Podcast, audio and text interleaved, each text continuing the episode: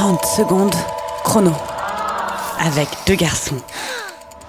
À 19 ans, j'étais hyper complexé parce que tous mes copains l'avaient fait et moi toujours pas. À cette époque-là, je suis hébergé, je m'engueule avec ma logeuse et le seul qui peut m'héberger pendant deux jours, le temps que ça se tasse un peu, c'est un de mes potes qui se trouve être gay.